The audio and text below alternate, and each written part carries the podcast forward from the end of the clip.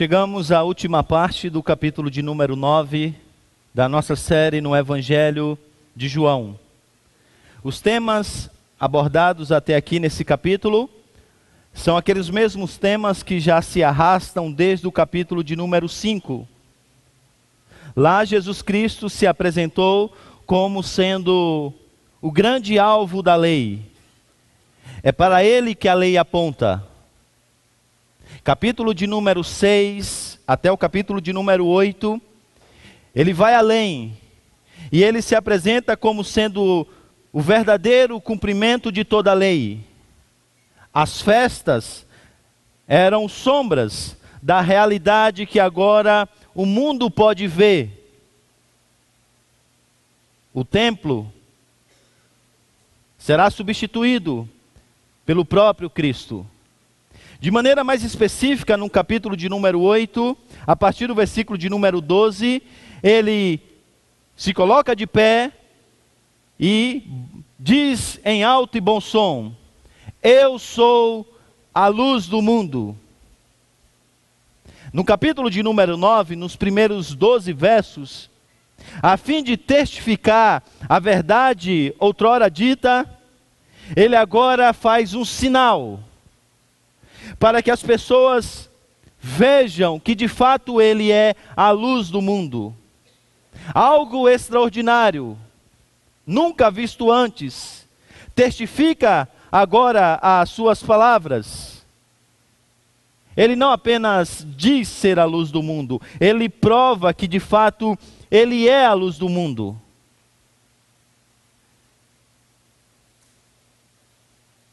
Agora, um novo debate se inicia. E Jesus então trará agora algumas realidades. E o capítulo de número 9 é uma transição no ministério de Jesus. Algumas coisas acontecerão que serão novidades para a religião judaica e para o próprio mundo a partir desse momento. Algo novo vai acontecer depois desse texto. Vamos olhar com atenção. Para isso, nos voltaremos para o capítulo de número 9, versos de número 13 até o 41. João, capítulo 9, versos de número 13 até 41. Abra sua Bíblia e acompanhe por gentileza a leitura. Depois que o homem foi curado, a multidão está curiosa, há muita dúvida sobre o que está acontecendo. Uma decisão então é tomada. Versículo de número 13. Levaram aos fariseus o homem que fora, que fora cego. Era sábado, o dia em que Jesus havia misturado terra com saliva e aberto os olhos daquele homem. Então os fariseus também lhe perguntaram como ele recuperara a vista. O homem respondeu: Ele colocou uma mistura de terra e saliva nos meus olhos, eu me lavei e agora vejo. Alguns dos fariseus disseram: Esse homem não é de Deus pois não guarda o sábado. Mas outros perguntaram: Como pode um pecador fazer tais sinais miraculosos? E houve divisão entre eles. Tornaram, pois, a perguntar ao cego: Que diz você a respeito dele? Foram os seus olhos que ele abriu. O homem respondeu: Ele é um profeta. Os judeus não acreditaram que ele fora cego e havia sido curado, enquanto não mandaram buscar os seus pais. Então perguntaram: Este é o seu filho, o qual vocês dizem que nasceu cego? Como ele pode agora, como ele pode ver agora? Responderam os pais: Sabemos que ele é o nosso filho, que nasceu cego, mas não sabemos como ele pode ver agora? Ou quem lhe abriu os olhos? Perguntem a ele. Idade ele tem, falará por si mesmo. Seus pais disseram isso porque tinham medo dos judeus, pois esses já haviam decidido que se alguém confessasse que Jesus era o Cristo, seria expulso da sinagoga. Foi por isso que os seus pais disseram: idade ele tem, perguntem a ele. Pela segunda vez, chamaram um homem que fora cego e lhes disseram: Para a glória de Deus, diga a verdade. Sabemos que esse homem é pecador. Ele respondeu: Não sei se ele é pecador ou não. Uma coisa eu sei: eu era cego e agora vejo. Então lhe perguntaram: O que? O que eles, eles fez? Ele? Como lhe abriu os olhos? Ele respondeu: Eu já lhes disse, e vocês não me deram ouvido. Por que querem ouvir outra vez? Acaso vocês também querem se tornar discípulos dele? Então o chutaram e disseram: Discípulo dele é você nós somos discípulos de Moisés. Sabemos que Deus falou a Moisés, mas quanto a esse, nem sabemos de onde ele vem. O homem respondeu: Ora, isso é extraordinário. Vocês não sabem de onde ele vem, contudo, ele me abriu os olhos. Sabemos que Deus não ouve pecadores, mas ouve homem que que o temem e pratica a sua vontade. Ninguém jamais ouviu que olhos de um cego de nascença tivessem sido abertos. Se esse homem for, não fosse de Deus, não poderia fazer coisa alguma. Diante disso, eles responderam: Você nasceu cheio de pecado. Como tem a ousadia de nos ensinar? e o expulsaram. Jesus ouviu que o haviam expulsado e, ao encontrá-lo, disse: Você crê no filho do homem? Perguntou o homem: Quem é ele, Senhor? Para que eu nele creia? Disse Jesus: Você já o tem visto? É aquele que está falando com você. Então o homem disse: Senhor, eu creio. E o adorou. Disse Jesus: Eu vim a este mundo para o julgamento, a fim de que os cegos vejam, e os que veem se tornem cegos. Alguns fariseus que estavam com ele ouviram-no dizer isso e perguntaram: Acaso nós também somos cegos? Disse Jesus: Se vocês fossem cegos, não seriam culpados de pecado. Mas agora que dizem que podem ver, a culpa de vocês permanece. Vamos orar?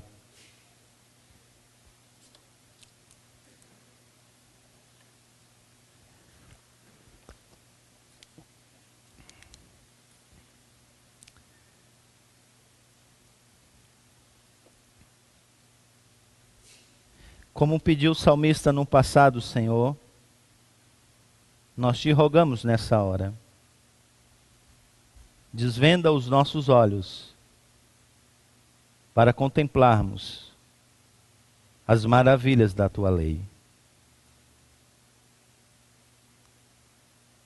Te pedimos, ó Deus, que o teu Espírito Santo ilumine a nossa mente, conduza as minhas palavras, a fim de que o teu povo seja edificado nessa manhã. Ó Senhor, eu posso estudar o texto, posso estruturá-lo de uma maneira que, que a compreensão seja facilitada, posso ilustrá-lo, mas eu não tenho a capacidade de fazer algo que só o Teu Espírito Santo pode fazer. Tornar essa palavra a palavra viva do Senhor que aquece o nosso coração, que nos confronta, que nos anima e que muda a nossa vida. Por isso nós te pedimos, ó Deus, fala as nossas vidas, fala ao nosso coração, porque precisamos de Ti. Em nome de Jesus. Amém.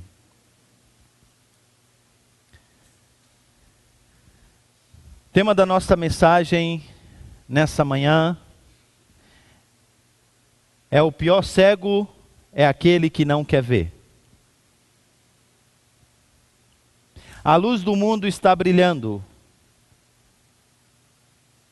Mas há um grupo que se esforça demasiadamente para não enxergar essa luz.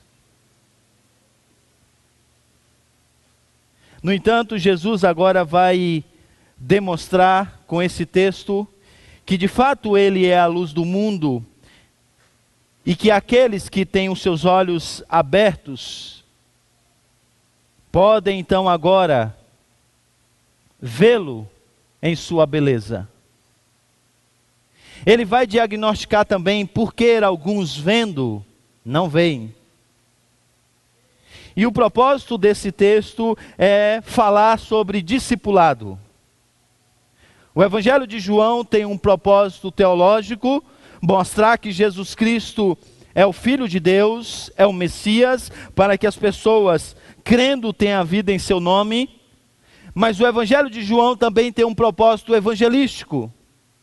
Ele quer ensinar os seus leitores que já tiveram os seus olhos abertos para ver a pessoa de Jesus, como agora eles também foram chamados para serem luz desse mundo.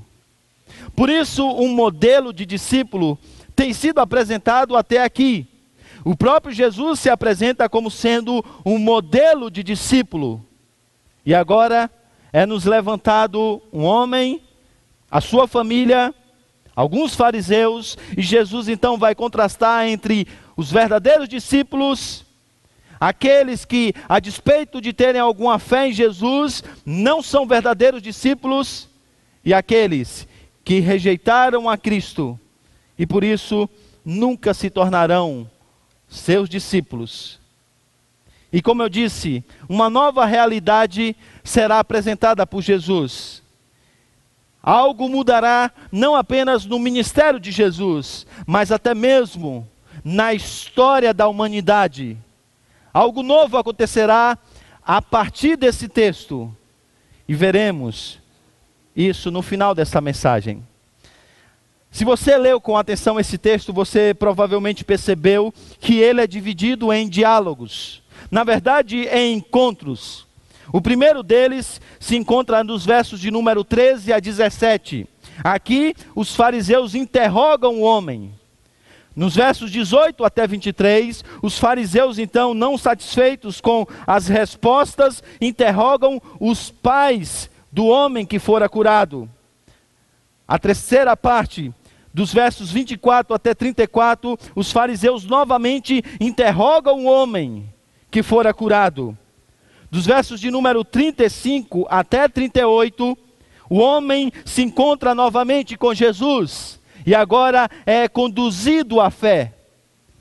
E dos versos 39 até 41, a última parte do texto é uma conclusão, é uma conclusão de Jesus, na qual ele fala sobre os efeitos da luz.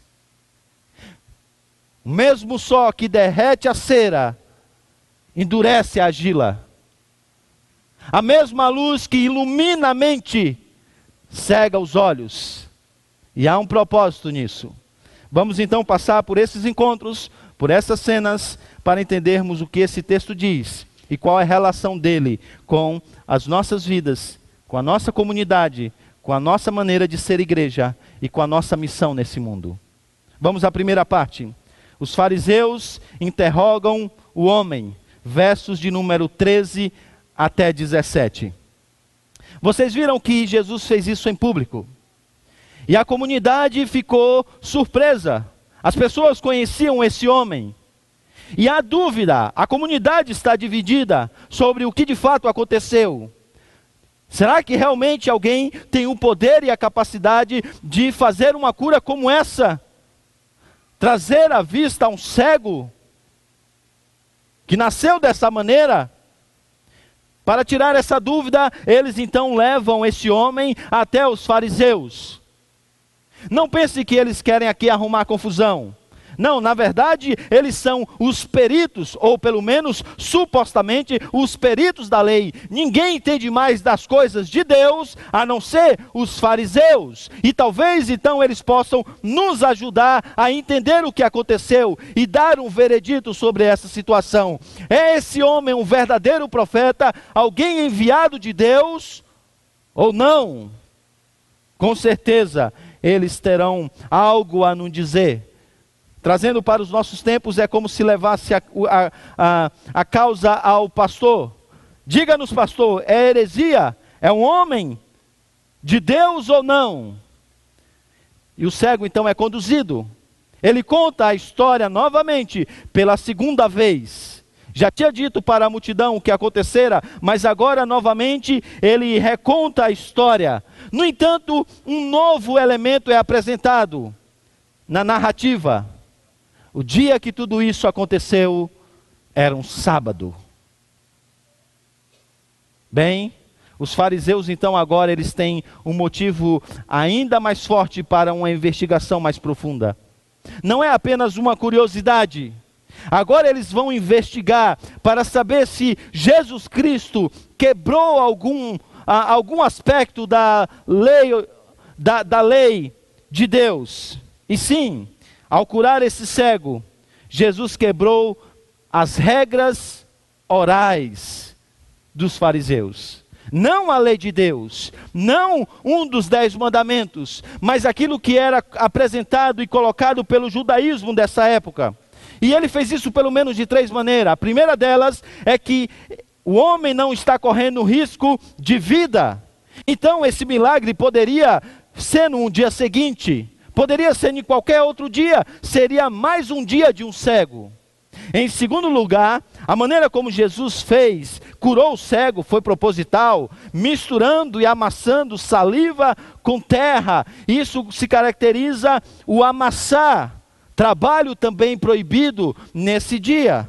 Alguns estudiosos dizem ainda que a distância entre Jerusalém e Siloé, onde o homem vai e depois volta para o templo, talvez tinha, tivesse quebrado, sido quebrado também aqui, a distância que poderia se percorrer em um dia de sábado.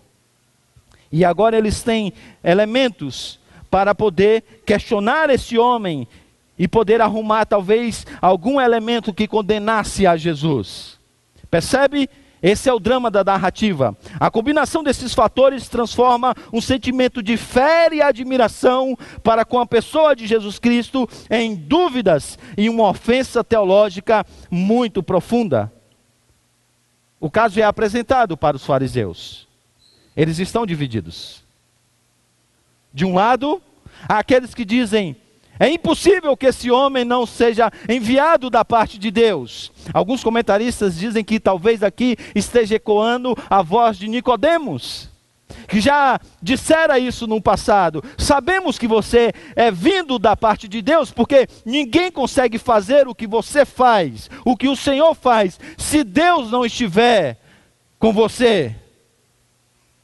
Então está claro que ele é vindo da parte de Deus. E outros dizem: não, não, não.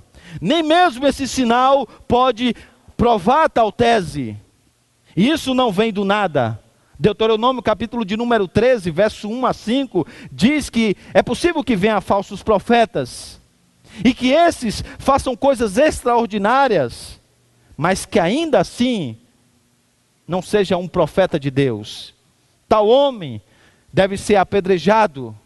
Só que lá, Moisés apresenta um detalhe importante: que o que faz a diferença na, na investigação de um verdadeiro profeta e um falso profeta não é o sinal em si, mas é a mensagem que ele apresenta. Vamos até outros deuses, é falso profeta. Vamos servir ao Senhor, é verdadeiro profeta. O sinal é importante, mas não é tudo. A mensagem é mais importante. E agora eles se voltam e dizem: Não, não, não. Vocês lembram do que Moisés disse?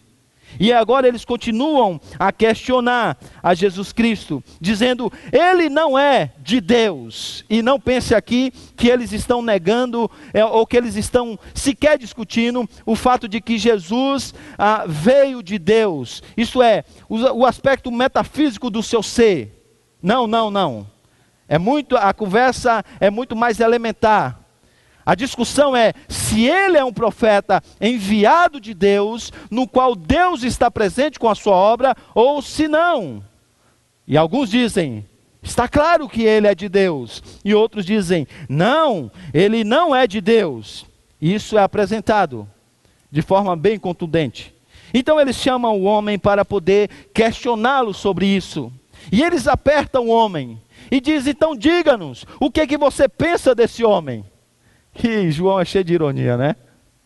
Não é curioso que a comunidade leva o homem para que possa ir entre, entre os supostos peritos teológicos, e agora o homem está diante desse, desses peritos teológicos, e eles não conseguem chegar a uma conclusão. E agora o homem que tem que ensiná-los.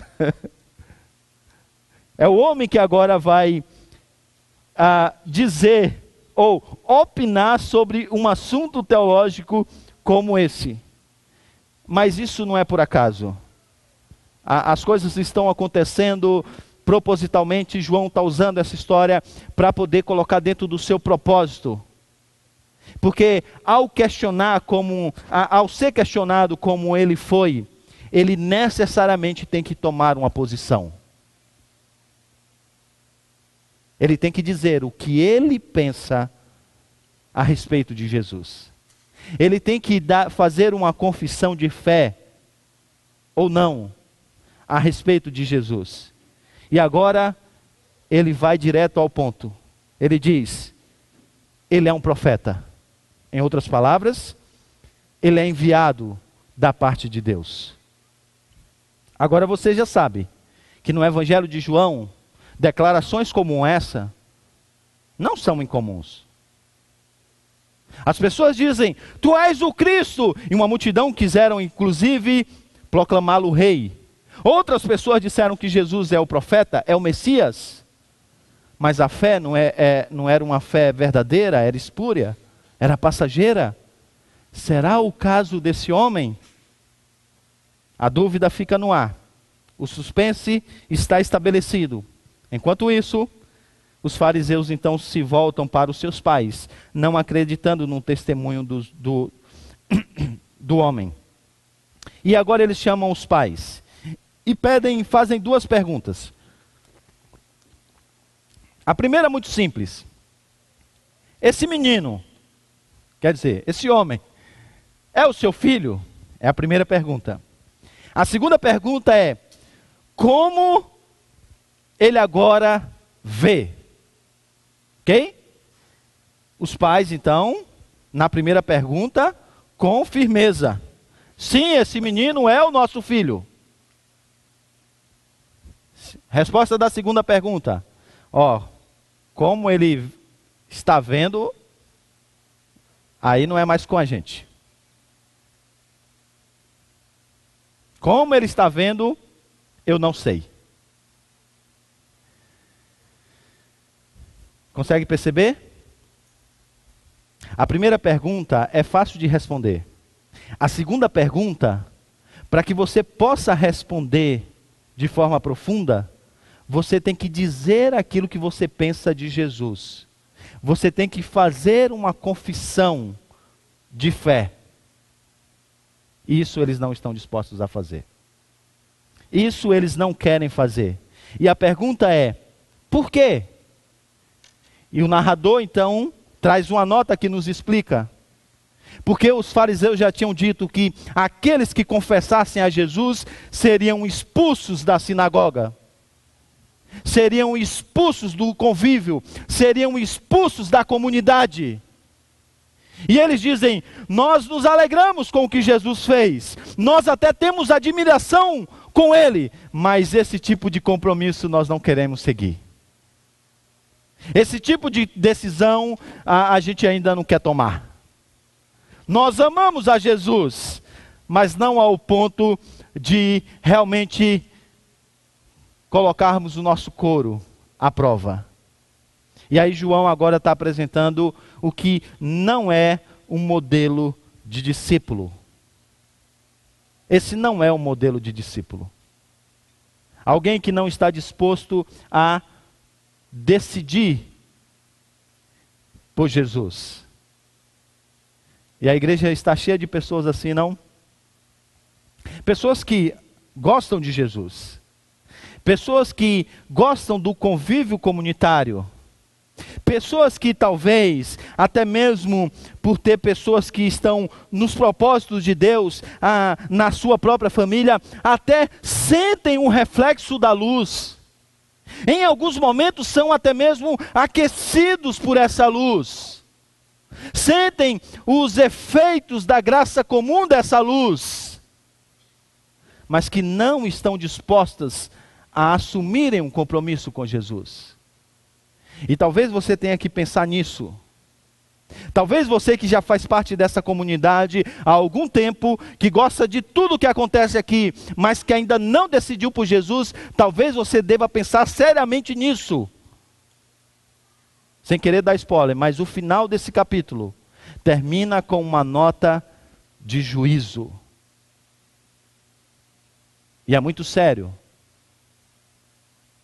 o que João está dizendo. E João está apresentando aqui pessoas que gostam de Jesus, que até admiram o que ele faz, mas que não estão dispostas a tomarem uma decisão diante dele. Agora observe também que essa cena ela é cheia de tragédias.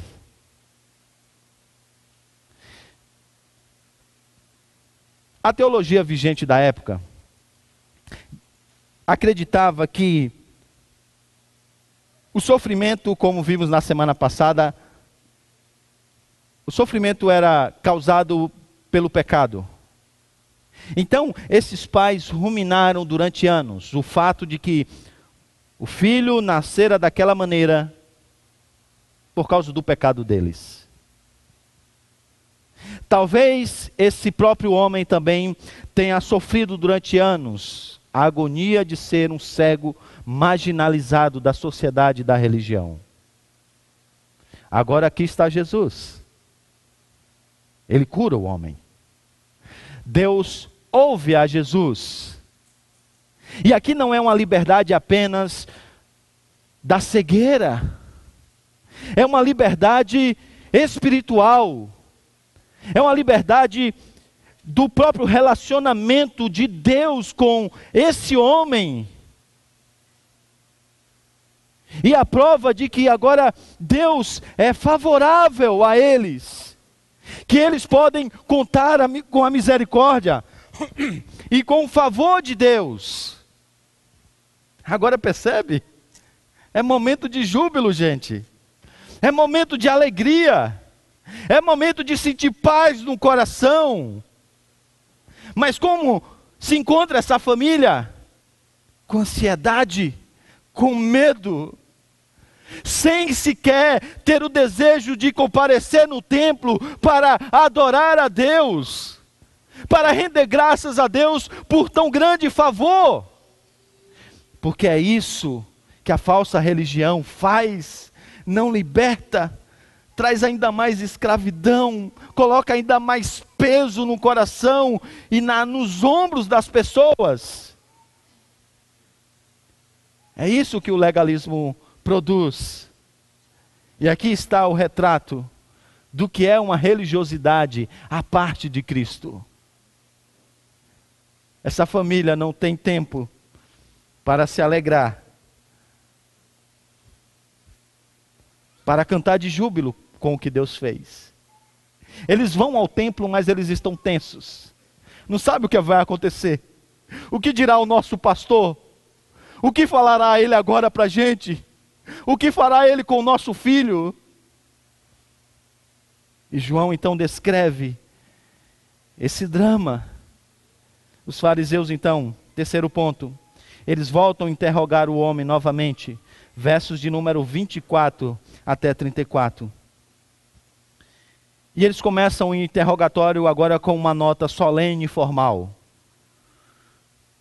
Ele diz, eles dizem: Dê então glória a Deus. Diga-nos a verdade. O convite aqui não é para que ele, para que ele, como salmista, agora renda graças ao Senhor pela cura. Não, não.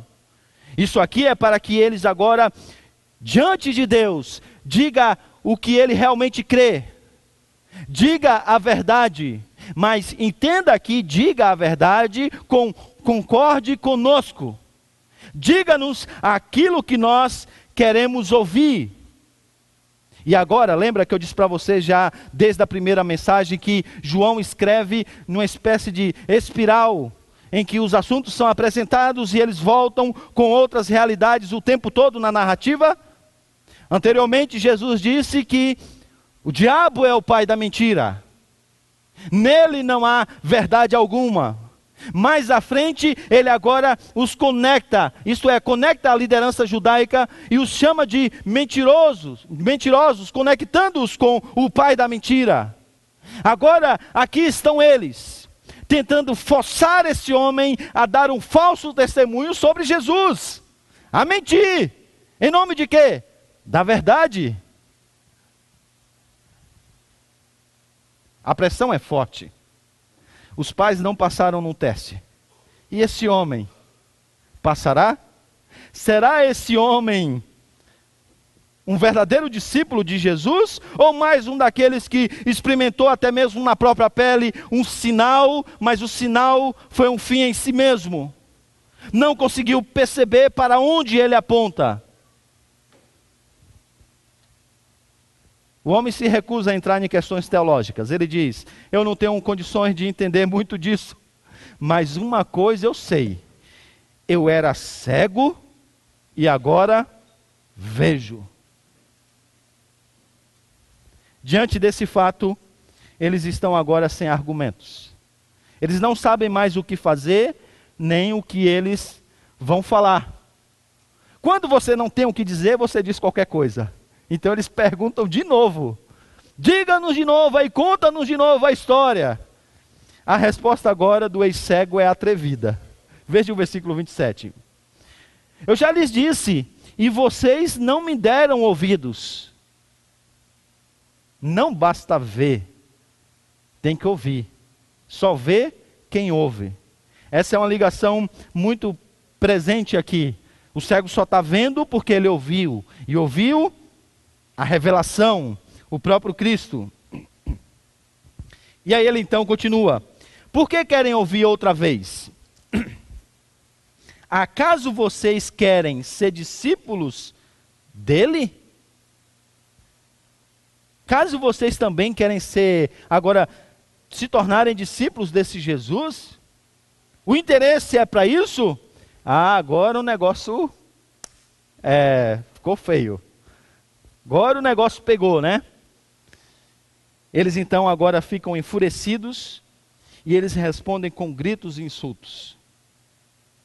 Mas João quer que você perceba que o homem está progredindo na sua fé e na cristologia. Primeiro ele reconhecem como um profeta. Agora ele o reconhece como sendo mestre. Como mestre.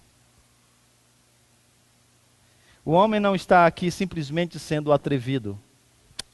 Na perspectiva de João, ele está fazendo o trabalho do verdadeiro evangelista, apresentando Jesus e convidando as pessoas a crerem nele a confiarem nele, a acreditarem no que ele está dizendo. Isso nos leva então a uma aplicação muito importante para os nossos dias, porque isso nos ajuda a responder uma questão muito importante. Qual é a relação entre teologia e missão? Qual é a relação entre conhecer a Cristo e fazê-lo conhecido? E o texto deixa isso bem claro. O conhecimento não é um fim em si mesmo. Jesus não está se revelando aos seus discípulos mais próximos e a todos aqueles que virão depois, simplesmente para que eles tenham uma ideia melhor e tenham argumentos para discutir com os fariseus ou qualquer outro mestre da lei. Não, não, não. Jesus andou com, esse, com esses homens por três anos a fim de ensiná-los sobre a sua pessoa e a sua obra, com um propósito bem estabelecido, para que eles pudessem ir por todo o mundo, fazer discípulo de todas as nações e ensinar de Cristo Jesus e discipular as pessoas, para que agora as pessoas conheçam a Cristo, se prostrem diante dele e o adorem. Porque na perspectiva de João, o conhecimento do Evangelho não é um fim em si mesmo. Isso tem tudo a ver com a nossa comunidade, gente. Porque nós nos orgulhamos de o Evangelho ser pregado domingo após domingo nesse púlpito. E louvado seja Deus por isso. Louvado seja Deus por sermos uma igreja em que prega expositivamente. Louvado seja Deus, porque daqui a pouco vocês vão para o café e logo depois para a escola dominical e vão ampliar a visão do Evangelho. Louvado seja Deus por isso. Mas eu pergunto: para quê? Você está entendendo o Evangelho através da exposição do, de, do livro de João, mas para quê? Você frequenta a escola dominical e agora tem um aprofundamento teológico sobre as verdades sobre Cristo e a pessoa de Deus. Mas eu pergunto, para quê?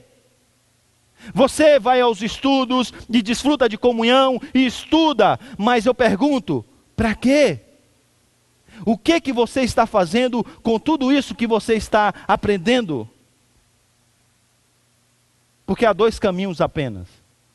Ou você faz o conhecimento um fim em si mesmo, ou você usa esse conhecimento para testemunhar de Cristo e fazer discípulos para o seu reino? E a pergunta que eu faço a você é: qual foi a última vez que você testemunhou de Jesus como esse homem está fazendo? Para um colega de trabalho, para alguém da sua família, para algum vizinho? Qual foi? Então, para que serve o seu conhecimento? Para João, na perspectiva de João, o, o verdadeiro conhecimento não é o fim em si mesmo.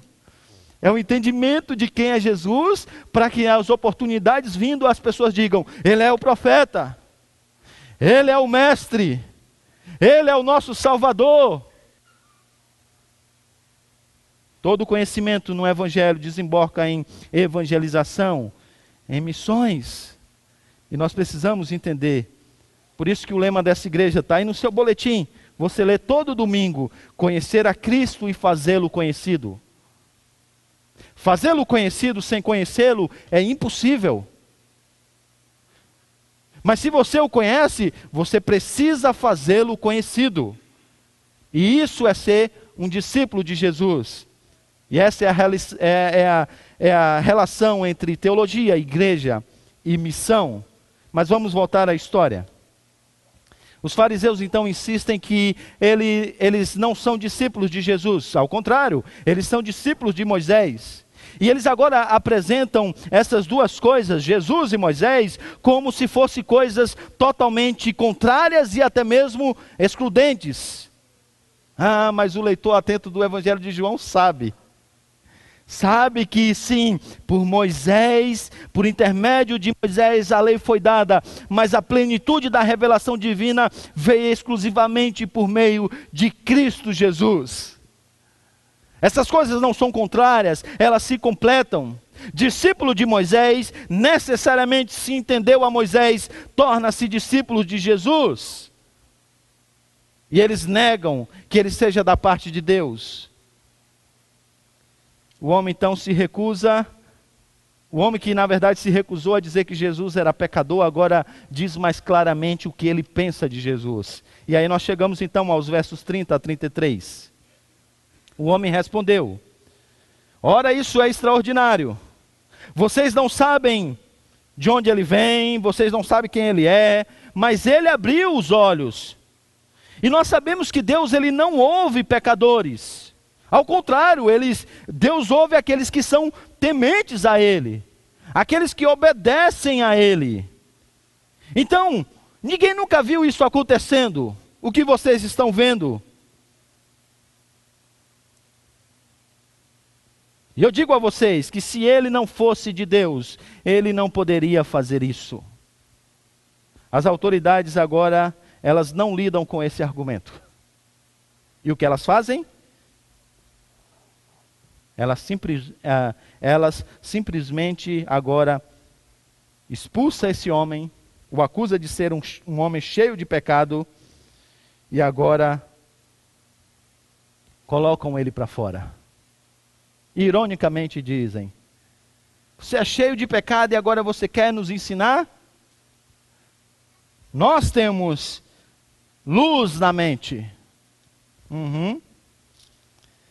Jesus guia o homem à fé. Versículo de número 35 a 38. Quando Jesus então encontra o homem, ele o confronta mais uma vez com uma daquelas suas perguntas teste.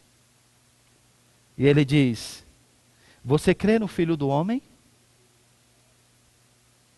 Uma outra maneira de dizer que Jesus é o prometido de Daniel que nós lemos na liturgia o verdadeiro Messias, o verdadeiro Rei, aquele que fora enviado da parte de Deus para vir ao mundo, salvar o seu povo e criar um novo reino. E ele diz: Você crê então no Filho do Homem? O homem pergunta: Quem é ele, Senhor, para que eu para que eu nele creia? A resposta de Jesus é: Você já tem visto. É aquele que está falando com você. Então o homem disse: Senhor, eu creio. E a revelação é tão profunda que ele cai ao chão, aos pés de Jesus. Ele o adora. E João nos ensina uma outra coisa sobre discipulado. É evidente, irmãos, que esse homem não entende com profundidade essas questões teológicas. É evidente que ele não tem, que ele não passou várias vezes por Daniel capítulo de número 7, versículo, versículos 13 e 14. É evidente. Mas ele recebe Jesus nos seus próprios termos e aguarda mais revelações para entender a sua pessoa. Isso é ser um discípulo. Você não entende para crer. Porque você crê, você vai entender. E a revelação virá com certeza a esse homem e agora então Jesus redefine o que é fé. Porque fé é agora apresentada como sendo mais do que um consentimento intelectual. Uma coisinha que você faz assim, amarrando os pontos, entendendo. Ah, ok, faz sentido isso, faz sentido isso. Ó, tá aí uma maneira de ver a vida que é interessante, eu creio. Não, não. Fé é você se entregar, confiar e descansar no enviado da parte de Deus. Neste caso, o Messias. Eu não entendo completamente, Senhor, mas eu acredito. Eu confio. Eu creio. Eu descanso. Eu deposito a minha confiança.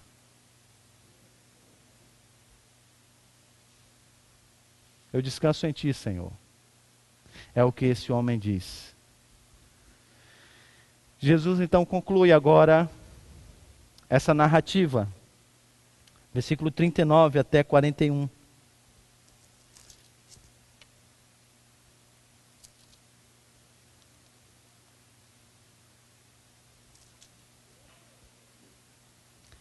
Disse Jesus: Eu vim a este mundo para julgamento, a fim de que os cegos vejam e os que veem se tornem cegos. Alguns fariseus que estavam com ele ouviram-no dizer isso e perguntaram: Acaso nós também somos cegos? Disse Jesus: Se vocês fossem cegos, não seriam culpados de pecado. Mas agora que dizem que podem ver, a culpa de vocês permanece. Esses são os efeitos da luz. Como eu disse no início, a luz tanto ilumina como cega. O mesmo sol que derrete a cera endurece a argila. Quanto mais luz, mais dureza de coração. E é isso que está acontecendo. E é assim no discipulado. E é assim na pregação do Evangelho. Saímos pela cidade de Cosmópolis, batendo de porta em porta naquela que no, naquelas que nós tivemos condições. Alguns dos nossos pré-adolescentes tiveram a experiência de evangelização pela primeira vez, um contato com um não crente pela primeira vez. Voltaram para mim e disseram: Ai, pastor, como é que foi? Ah, pastor, foi bom, mas assim no início foi difícil. Por quê? Porque algumas pessoas que nós abordamos sequer quiseram ouvir o que a gente tinha a dizer. Outras ouviram, mas não quiseram o que nós tínhamos a apresentar. Nós temos uma ficha e nessa ficha, as pessoas respondiam se queriam estudar a Bíblia, receber a visita de algum pastor, coisas assim. E nós tivemos, graças a Deus, pessoas interessadas, porque o Espírito Santo está trabalhando no mundo para a glória de Cristo. Mas nós tivemos várias pessoas que disseram: não, não, não, não, não. A mesma luz que derrete a cera endurece a argila. E aqui estão essas pessoas com seus corações duros. Por quê? Porque elas acham que elas não precisam de Jesus. E Jesus disse assim: Ah, se vocês entendessem que vocês realmente são cegos, vocês teriam seus olhos abertos. Mas como vocês dizem que veem, e se apegam a essa falsa segurança de que estão vendo, essa autojustiça, vocês vão permanecer no pecado de vocês. Mas ver esse homem marginalizado, que tinha uma, uma, uma necessidade física, mas sobre, mais, mais que isso, tinha uma necessidade espiritual esse homem, esse homem, reconheceu que ele era cego e que precisava de uma luz para enxergar o mundo e a vida. E agora ele tem. Mas vocês, na autojustiça de vocês, acham que estão vendo tudo. Por isso mesmo de olhos abertos vocês não veem. E o pior cego é aquele que não quer ver. Mas há uma última coisa. Isso tem a ver com agora o nosso momento aqui. Porque ao curar esse homem, Jesus mostrou o que ele veio fazer. Isto é, reverter os efeitos da queda como temos dito. Não é por acaso que ele fez isso no sábado. Ele acabara de criar um olho do nada. Faz um exercício, vai para a internet e pesquisa. Pesquisa sobre o olho humano. Verás a complexidade disso. Mas Jesus, agora com o pó da terra e saliva, olho novo. O que, que ele pode fazer isso? Porque ele é o Criador. Mas ele também é o agente da recriação, da nova comunidade, do novo mundo, da nova vida. Ele é aquele que agora abre os nossos olhos para enxergarmos a vida e finalmente trilharmos para o verdadeiro descanso, o verdadeiro sabate, o momento em que nós vamos estar com Ele, descansando para todo sempre. O verdadeiro sábado. Ele reuniu os seus discípulos e ele instruiu os seus discípulos, estabelecendo isso que nós estamos vendo aqui, a ceia do Senhor. O apóstolo Paulo, mais à frente, ele então reuniu a igreja e ensinou aquilo que ele diz ter aprendido do próprio Cristo. E suas palavras são: falando sobre a ceia, porque sempre que comerem deste pão e beberem deste cálice, vocês anunciam a morte do Senhor até que ele venha. Portanto, todo aquele que come o pão e bebe o cálice do Senhor indignamente será culpado de pecar contra o corpo e o sangue do Senhor. Examine-se o homem a si mesmo, e então coma do pão e beba do cálice. Pois quem come e bebe sem discernir o corpo, come e bebe para sua própria condenação, ou juízo para si. Por isso há entre vós muitos fracos e doentes, e vários que já dormem. Provavelmente morreram por consequência disso. Paulo aqui ensina duas coisas que têm a ver com esse texto e esse momento. Que todas as vezes que nós nos aproximamos desse momento de ceia, nós precisamos discernir o corpo e examinar a nós mesmos. Isso significa duas coisas. De um lado, você agora precisa ter a consciência do que esses elementos funcionam, significam. Para que eles funcionam? Qual é o propósito? Você precisa entender quem Cristo é e o que ele fez. Porque sem esse entendimento, participar desse momento não faz nenhum sentido. E a implicação é que quanto mais você entende o Evangelho, mais a ceia ganha significado. No contexto da carta tem um outro aspecto muito importante, porque você precisa discernir o corpo no sentido de examinar se estamos vivendo em profunda comunhão e se estamos vivendo como alguém que faz agora parte do corpo de Cristo. E por que isso é importante? Porque esse texto é um divisor de águas no ministério de Jesus, no evangelho, no evangelho de João e na história da humanidade. No capítulo anterior, nós vimos que Jesus saiu do templo. Ele nunca mais voltará para dentro dele. Ele estará mais à frente em um dos seus pátios. Mas ele não mais voltará para o templo.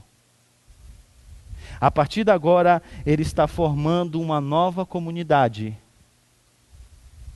que está à parte da comunidade judaica.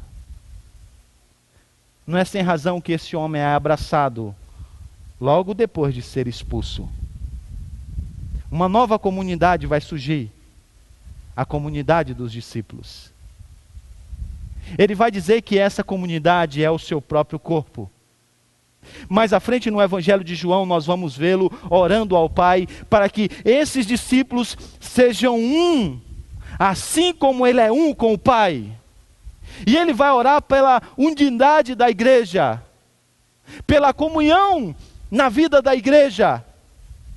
É por isso que esses testes são apresentados, não apenas para uma fé intelectual, mas que a pessoa agora deposite confiança em Cristo e tenha comunhão com Ele. E é isso que ele está propondo a esse homem.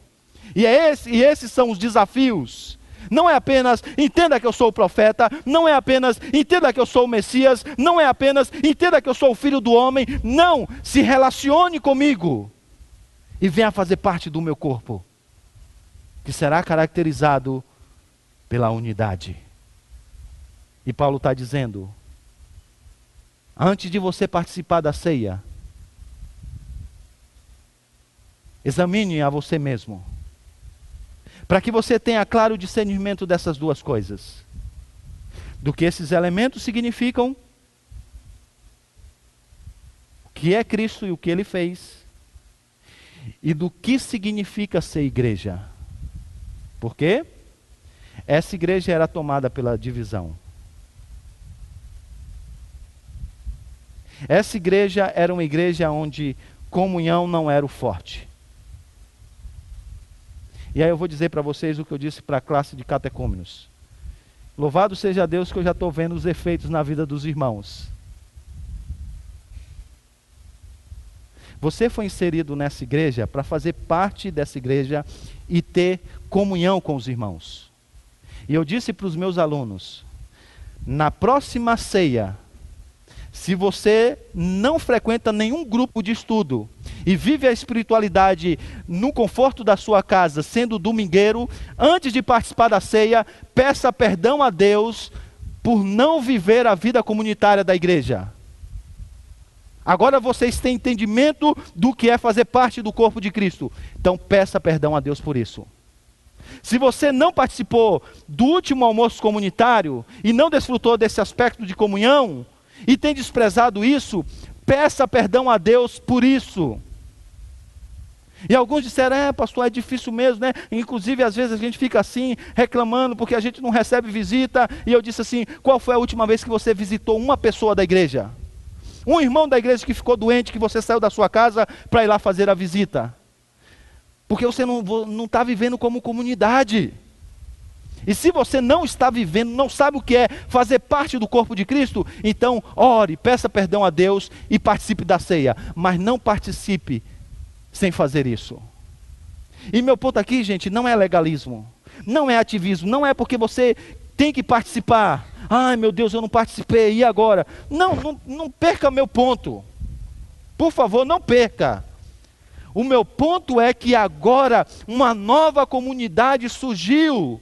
A partir desse momento, Jesus agora está no Evangelho de João, juntando uma nova comunidade marcada pela comunhão com Ele, com o Pai e uns com os outros, onde as pessoas são amadas, recebidas, abraçadas.